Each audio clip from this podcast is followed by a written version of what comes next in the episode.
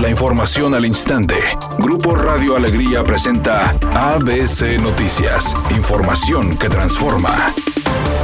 Nuevo León registró 588 casos nuevos de COVID para llegar a 32.000 casos confirmados desde el inicio de la pandemia, mientras que el de funciones alcanzó a 1.134, sumando hoy 35, y seis de ellos no tenían comorbilidades. Así lo informó Consuelo Treviño Garza, subsecretaria de Prevención y Control de Enfermedades de la Secretaría de Salud en el Estado. En el Estado de Nuevo León, al día de hoy, quiero reportarles que tenemos 32.000 casos. Hoy estamos sumando 588 casos nuevos y por desgracia les estamos reportando 1.134 defunciones al día de hoy. Es decir, hoy sumamos 35 defunciones más.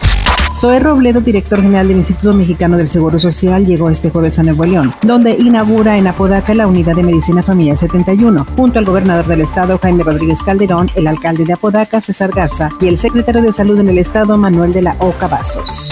David León Romero anunció a través de su cuenta de Twitter su salida de la Coordinación Nacional de Protección Civil, agradeciendo al secretario de Seguridad y Protección Ciudadana Alfonso Durazo y al presidente Andrés Manuel López Obrador su confianza en este cargo. Como se informó, esta mañana el presidente Andrés Manuel López Obrador anunció que David León Romero será director de la empresa de distribución de vacunas, medicinas y equipos médicos que creará el gobierno federal, la cual empezará a funcionar el 15 de agosto y tendrá presupuesto propio que se obtendrá de los 50 mil millones de pesos contemplados para el sector salud. Mundo. Editorial ABC con Eduardo Garza. Que haya salido negativo en la prueba COVID no quiere decir que estás exento de contraer la enfermedad y que ya por eso puedes andar en la calle como si nada. Si hoy te dan el resultado negativo y te descuidas, este mismo día te puedes contagiar y contagiar a tus seres queridos y llevarlos en muchos casos hasta perder la vida. No bajemos la guardia. Cada día aumenta el número de muertos por esta enfermedad.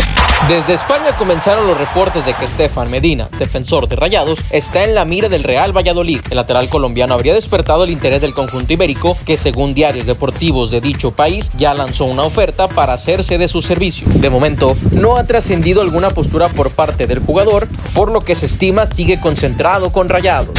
Disney Pixar reveló hoy su siguiente proyecto a estrenar. Se llama Luca, el cual estará ambientado en Italia y llegará a los cines en el verano del próximo año. Enrico Casarosa es el director del largometraje, que se espera que llegue a las pantallas específicamente el 18 de junio del año entrante.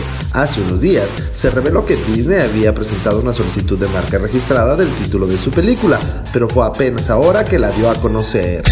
En este momento se registra un accidente en la avenida Ruiz Cortines en la incorporación hacia Manuel Barragán. En el municipio de Monterrey, sea paciente, hay tráfico lento. Asimismo se registra un choque en la avenida Plutarco Elías Calles en su cruce con la avenida México. En el municipio de Guadalupe, sea paciente. Mientras tanto en la avenida Leones se registra un accidente hacia el poniente antes de llegar a Rangel Frías. Maneje con precaución y recuerde siempre utilizar su cinturón de seguridad y no se distraiga con su celular mientras conduce. Que tenga una excelente tarde.